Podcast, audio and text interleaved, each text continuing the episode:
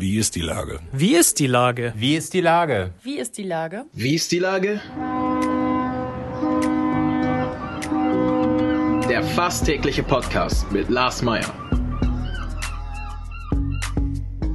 Wie ist die Lage? Unser fast täglicher Podcast als Kooperation mit der Mopo und der Gute-Leute-Fabrik spürt tagesaktuellen Fragen nach. Macher, Musikerinnen, Models, Mütter und Politiker – genauso wie Schwestern, Schweißer, Freiberufler oder Helfer, kommen knapp 15 Minuten zu Wort. Die Auswahl ist rein subjektiv, aber immer spannend und überraschend. Mein Name ist Lars Meyer und ich rufe fast täglich gute Leute an. Unser Partner, der das diese Woche möglich macht, ist das Mercado in Altona. Diesen Sonntag auch geöffnet. Vielen Dank. Heute befrage ich die Filmproduzentin Verena Gräfe-Höft. Ahoi Verena. Hallo, Lars. Liebe Verena, die Musik feierte sich beim Reeperbahn Festival, die Literatur beim Harbourfront und der Film zieht nach beim Filmfest Hamburg. Ist jetzt endlich wieder alles gut?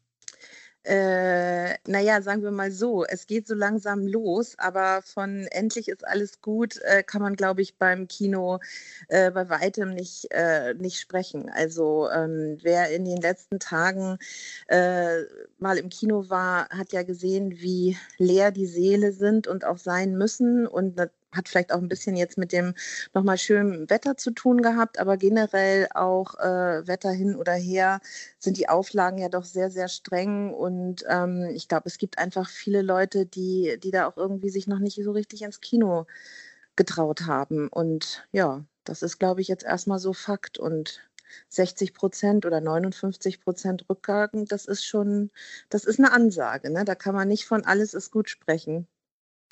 Nein, wahrscheinlich nicht. Ähm, ich habe ja schon gesagt, das Filmfest startet jetzt diese Woche. Welche Bedeutung hat für deinen beruflichen Werdegang das Filmfest Hamburg? Riesenbedeutung. Also ähm, erstmal äh, habe ich dort meinen aller, allerersten Kinofilm, den ich mit Juna Film produziert habe, äh, zeigen dürfen. Das war unsere, unsere Hamburg-Premiere, das war Tore tanzt. Nachdem, oh, äh, damit hast du mir einen der schrecklichsten Momente bereitet, die ich je beim Filmfest Hamburg hatte. Was? Allerdings cineastisch gesehen, also nicht von der Qualität her, sondern einen großen Schreckensmoment, äh, wo ja. der Junge äh, ich glaube, es war gar kein halbes Hähnchen, ne? oder war es ein halbes Hähnchen essen musste doch, oder gegessen doch, hat? Doch. Das erinnerst furchtbar. du ganz richtig. Genau. Weil es war nicht ganz frisch, sagen wir es mal so. Und äh, genau. alleine vom Anblick ist mir schlecht geworden. Und normalerweise wird mir so schnell nicht schlecht. Ah ja, nee, genau. Das war, okay, aber äh, Tore Tanz Premiere, äh, äh, nicht Premiere, nur mich hast du beeindruckt damit. Ja, der hatte nicht in Hamburg Premiere, sondern tatsächlich in Cannes, was noch umso erstaunlicher war, weil das ja Katrin und mein Debütfilm war. Damit habe hab ich mich ja mit Juna Film selbstständig gemacht und hm. wir haben das alles so ein bisschen unterm Radar gemacht und dann äh, landen wir damit tatsächlich äh, im, äh, in Encertain Regard. Das ist der, der Nebenwettbewerb in Cannes und das ist wirklich ein Ritterschlag für uns gewesen damals und wir wussten gar nicht, wie uns äh, geschah und ich glaube, äh, das hat man auch nicht so wirklich kommen sehen in der Branche und dann, als wir dann den Film auch in Hamburg beim Filmfest zeigen durften, Albert und Katrin waren auch Fans der ersten Stunde, war das für uns in Hamburg natürlich ähm, toll, das in unserer Heimatstadt äh, tun zu dürfen. Und ähm, mit unserem zweiten Film, also nicht mein zweiter Film, aber Katrins zweiter Kinofilm Pelikanblut, ähm, ja. der äh, quasi letztes Jahr äh, Horizonti in Venedig eröffnet hat, waren wir im Anschluss dann auch im Herbst beim Filmfest Hamburg. Äh, Nina Hoss spielt die Hauptrolle ähm, war und hat, äh, war für den Douglas Sirk Preis nominiert, hat ihn dann auch entgegengenommen. Letztes Jahr war das und ähm, ich habe tatsächlich für Pelikan Blut den äh, Hamburger Produzentenpreis gewonnen und das ist natürlich auch, wenn man ne, das in seiner Heimatstadt erleben darf, äh, wirklich was ganz, ganz Besonderes. Es hat mich wahnsinnig gefreut. Das heißt, das Filmfest Hamburg ist eine relativ sichere Bank für dich, was äh, Auszeichnungen und Premieren angeht.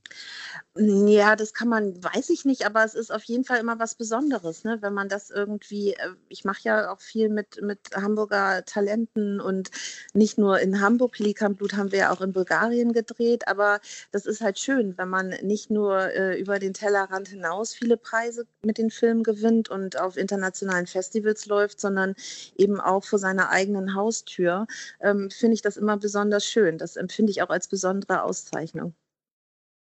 Über die Wichtigkeit des Filmfests haben wir schon gesprochen. Wie wichtig ist denn die Filmstadt Hamburg für dich? Naja, natürlich total wichtig. Also ich habe meine Firma hier, ich habe äh, hier studiert an der Hamburg Media School. Ich habe mich damals nach der Hochschule auch ganz bewusst dafür entschieden, nicht wie so viele damals äh, nach Berlin abzuhauen oder nach München oder was auch immer, sondern wirklich hier in Hamburg zu bleiben und habe das nie bereut. Und ich habe auch seitdem äh, engagiere ich mich auch. Ähm, sehr ehrenamtlich äh, für den Filmstandort, wo ich kann und wie es mir halt möglich ist, ähm, weil mir das wirklich am Herzen liegt, weil ich Hamburg, ich bin Hamburgerin, ne, eine, eine waschechte Hamburgerin und ähm, deswegen liegt mir die Stadt, die schönste Stadt der Welt sehr am Herzen und ähm, natürlich dementsprechend auch der, der Filmstandort und ähm, ich finde irgendwie Hamburg als zweitgrößte Stadt kann sich auch durchaus da einen fulminanten Aufschlag erlauben und äh, muss sich da auch gar nicht verstecken. Ähm, einen fulminanten Aufschlag gibt es tatsächlich beim Filmfest mit äh, dem Biopic über Rainer Werner Fassbender. Hat ja. der dich in irgendeiner Form inspiriert oder bist du dafür tatsächlich dann zu jung? Nee, überhaupt nicht. Also das ist ja sehr charmant, Lars. You made my day. Ähm, Nein, ich bin nicht zu jung, ähm, sondern natürlich äh, als, als Cineastin äh, ist mir Fassbinder äh, wirklich nicht nur ein Begriff, sondern er hat mich in vielerlei Hinsicht ähm, inspiriert. Er hat ja auch wirklich ähm, das Kino so ein bisschen aus der Gemütlichkeitsrolle äh, damals immer schon rausgeholt und äh, das war ganz wichtig und großartig und hat auch ähm, ja international äh, dafür auch schon ähm, ist ausgezeichnet worden und anerkannt worden, was er getan und geleistet hat. Also von daher äh, auf jeden Fall einmal das. Ich freue mich sehr auf den Film, auf den Eröffnungsfilm und ähm, gehe auch hin. Und ähm, ansonsten äh, verbindet mich äh, eigentlich noch äh, mit Fassbinder, dass ich mal einen kleinen Kurzfilm gemacht habe mit Hanna Schigulla und ähm, das war eine ganz wunderbare Erfahrung. Das war, als ich für die Stadt Augsburg tatsächlich gearbeitet habe im Bereich Kultur. Damals äh, war ich im Lenkungsteam und Organisationsteam für die äh, europäische Kulturhauptstadt und Augsburg war eine der Städte, die sich damals erstmal nur Bayern intern, ähm, aber drum beworben hat und wir haben da wirklich ähm, ein Jahr lang ein Wahnsinnsprogramm äh, auf die Beine gestellt.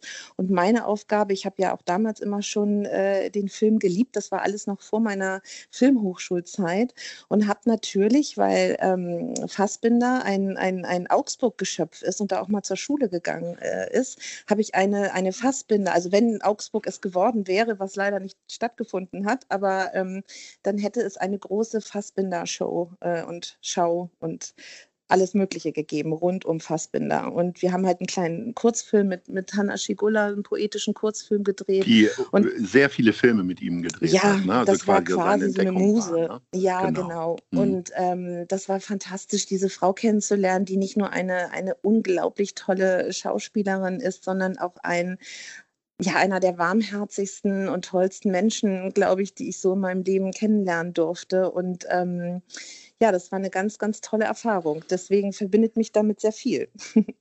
Du hast schon über dein Engagement ähm, für den Hamburger Film gesprochen. Du bist ja auch ähm, im Gute Leute Kulturgremium gewesen, als eine von ja. 15 Personen, die darüber entschieden hat, äh, wie und wo das Geld für Keiner kommt, alle machen mit äh, hingelangt. Ähm, wir haben ja alle in der Jury-Sitzung oder in den Gremiumsitzungen darüber gesprochen, wie sehr uns das bewegt hat, äh, die Einzelschicksale, weil wir haben 280 Bewerbungen bekommen, die alle teilweise sehr, sehr intime Aussagen hatten, wie die Situation ist. Hat dich das in irgendeiner Form den Blick nochmal etwas verändert, auch nochmal erweitert? Weil natürlich spricht man ja immer erstmal über die Leute, die auf der Bühne stehen, die vor der Kamera stehen, wie auch immer. Wir hatten ja sehr viele Bewerbungen tatsächlich von den Leuten, die keiner so hört und sieht. Ähm, ja, ich meine, eigentlich hat es eher das bestätigt, was, äh, was ich durch Gespräche mit, mit Freunden und Kollegen eigentlich eh schon wusste zu dem Zeitpunkt. Denn ich habe ja als Produzentin äh, naturgemäß nicht nur mit Leuten zu tun, die vor, vor der Kamera stehen und im Rampenlicht stehen, sondern eben mit allen Gewerken. Und ähm, mir war das natürlich total äh, klar, was das bedeutet. Und ähm, für mich, äh, als, als du mich damals gefragt hast, natürlich eine super Selbstverständlichkeit, dass ich mich da engagiere und ähm, ja, weil viele äh, ein großes Augenmerk da natürlich auch auf, äh, ja, auf andere Leute mal gelenkt wurde, als die, die sowieso immer äh, in, in an vorderster Front stehen. Und das fand ich halt wirklich eine ganz, ganz tolle Aktion, muss ich sagen. Und ja, es hat mein, es hat mich eigentlich eher bestätigt in dem, als dass ich jetzt äh, dachte, oh, das überrascht mich jetzt, denn da sitzen wir dann doch irgendwie fast alle mehr oder weniger im gleichen Boot, also zumindest die, die Kinoleute, die äh, sozusagen frei unterwegs sind ähm, ich hatte das große Glück, muss ich sagen, dass ich nicht gedreht habe, ähm, dass ich nicht zu den äh, Indie-Produzenten gehöre, die, zu, den Dreh abbrechen mussten. Ähm, die Kollegen äh, taten mir wahnsinnig leid und ich glaube, das war in der, in der ersten Situation auch wirklich, äh, das hat sicherlich vielen Leuten sehr, sehr viele schlaflose Nächte bereitet. Vier Monate später, also nachdem wir die Auszahlung gemacht haben, ähm, was würdest du sagen, ist die Not noch am größten? Wo würdest du jetzt dein Scheinwerferlicht hinlenken wollen? Naja, nach wie vor, ich bin halt eine Kinotante. Ne? Mir liegt das Kino einfach am Herzen. Und ähm, ich äh, finde, die Kinobetreiber, die Verleiher, die jetzt äh, wieder Wahnsinniges geleistet haben, die Indie-Produktionen und Produzenten, ähm, das äh, würde ich mir wünschen, dass da sozusagen auch politisch noch weiter hingeschaut wird. Und ähm, jetzt gibt es den Ausfallfonds, das ist ja schon mal ein ganz guter Anfang.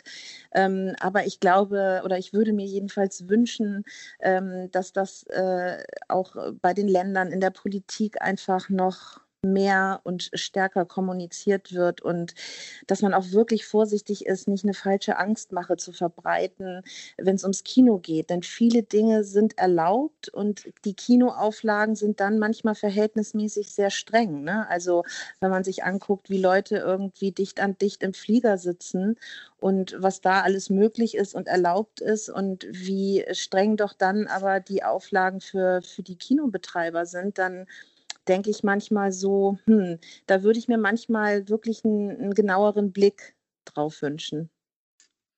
Vielleicht hilft ja das Filmfest tatsächlich. Sag mal, die äh, Streaming-Dienste ja. werden immer stärker, ähm, die Leute werden immer bequemer, bleiben zu Hause sitzen. Die Auswertungsfenster werden immer kürzer, sprich, ähm, der Film läuft im Kino und vielleicht sogar vier Wochen später schon äh, bei einem Streaming-Dienst. Warum sollten die Leute trotzdem noch ins Kino gehen oder was ist Kino für dich tatsächlich? Naja, das ist einfach ein tolles Erlebnis, das gemeinsam ähm, mit Menschen zu erleben. Das ist halt irgendwie so, als wenn man fragen würde, warum sollten Leute überhaupt ins Restaurant gehen? Kannst dir doch auch deine äh, Spaghetti, äh, was auch immer, zu Hause kochen. Ist natürlich Quatsch. Ja, das ist natürlich immer noch, es bleibt ein Event, wenn du da mit Leuten sitzt, wenn du auch zu zweit sitzt oder wie auch immer. Oder ich bin auch jemand, ich bin früher äh, oder würde ich auch heute noch äh, immer gerne tun, auch alleine wahnsinnig gerne ins Kino gegangen. Ne? Das, das, äh, ich liebe das eigentlich, in diesem dunklen Saal zu sitzen und gemeinsam mit Leuten dieses Erlebnis zu, zu teilen, äh, finde ich ganz wunderbar. Und ich muss auch immer sagen, manchmal kriegen Filme auch in der Gemeinschaft nochmal einen anderen Wumms. Ne? Also, ne, dass man gemeinsam lacht, dass man sich gemeinsam erschreckt oder weint oder wie auch immer. Ähm, das finde ich schon äh, durchaus einen sehr heilsamen, auch psychologisch heilsamen Prozess, den, den wir da äh, kulturell erleben können. Deswegen äh, ist das für mich, äh, geht gar nicht ohne. Aber ich könnte nie alleine ins Kino gehen. Ich gehe auch äh, ehrlich gesagt sehr ungern alleine ins Restaurant, weil man will ja, ja über beides sprechen. Ja. Nein, ja, aber na, man kennt ja immer jemanden, der das gesehen hat. Nee, wirklich, bei Kino geht mir das nicht so. Im Restaurant ja. Also das mache ich wirklich nur, wenn die Not ganz groß ist und ich kurz vor Verhungern wäre. Aber ansonsten, nee, Restaurant bin ich bei dir, gehe ich jetzt auch nicht alleine essen. Aber ähm, Kino habe ich, hab ich ganz, ganz viel gemacht. Liegt vielleicht auch daran, dass ich ähm, als Journalistin früher auch äh, Kinoberichterstattung äh, gemacht habe und Ja, aber da hat man ja mit Kollegen gesagt. noch zusammengesessen. Die Situation kenne ja, ich auch und ich fand es immer total schwierig, morgens um elf im Kino zu sitzen, sich Horrorfilme Ah. anzugucken. Ich hab's geliebt. Ich kann zu jeder Tages- und Nachtzeit Filme gucken. Also das ist mir ganz äh, schnurzpiep egal und ich habe das geliebt und ich liebe das heute noch. Ich meine, meistens nutzt man das aber allerdings eher ähm, in unserer doch sehr beschäftigten Zeit, dass man natürlich eine, eine Freundin oder einen Freund unter den Arm klemmt und dann zusammen äh, da irgendwie sich einen schönen Abend macht. Ähm, klar, ne? Aber ich wollte nur sagen, dass das äh, ist auch etwas für mich, wenn ich einen Film sehen will, dann will ich den einfach sehen und ich kann da mich auch ganz fallen lassen und eintauchen und äh, mich da in die letzte Reihe setzen und das, das Erlebnis einfach genießen. Das, ich finde das toll. Die Gelegenheit dazu hast du vielfach in den nächsten Ja. zwei Wochen. Ganz viel Freu Freude beim mich. Filmfest Hamburg, liebe Ja, Verena. ich hoffe, wir ich sehen hoffe- uns da und du traust Ja, dich auch mal unbedingt. wieder hier ins Kino, Lars. Ja, ne? ich gehe regelmäßig ins Kino, auch jetzt schon, Sehr gut. wo andere noch Angst haben. Unbedingt. Gut, dann Also, nächste alles Woche. Pelikanblut. Wir sehen uns bald Lars, und hören uns vielleicht auch wieder dich. in diesem Podcast. Alles klar. Ahoi. Bis dann. Tschüss.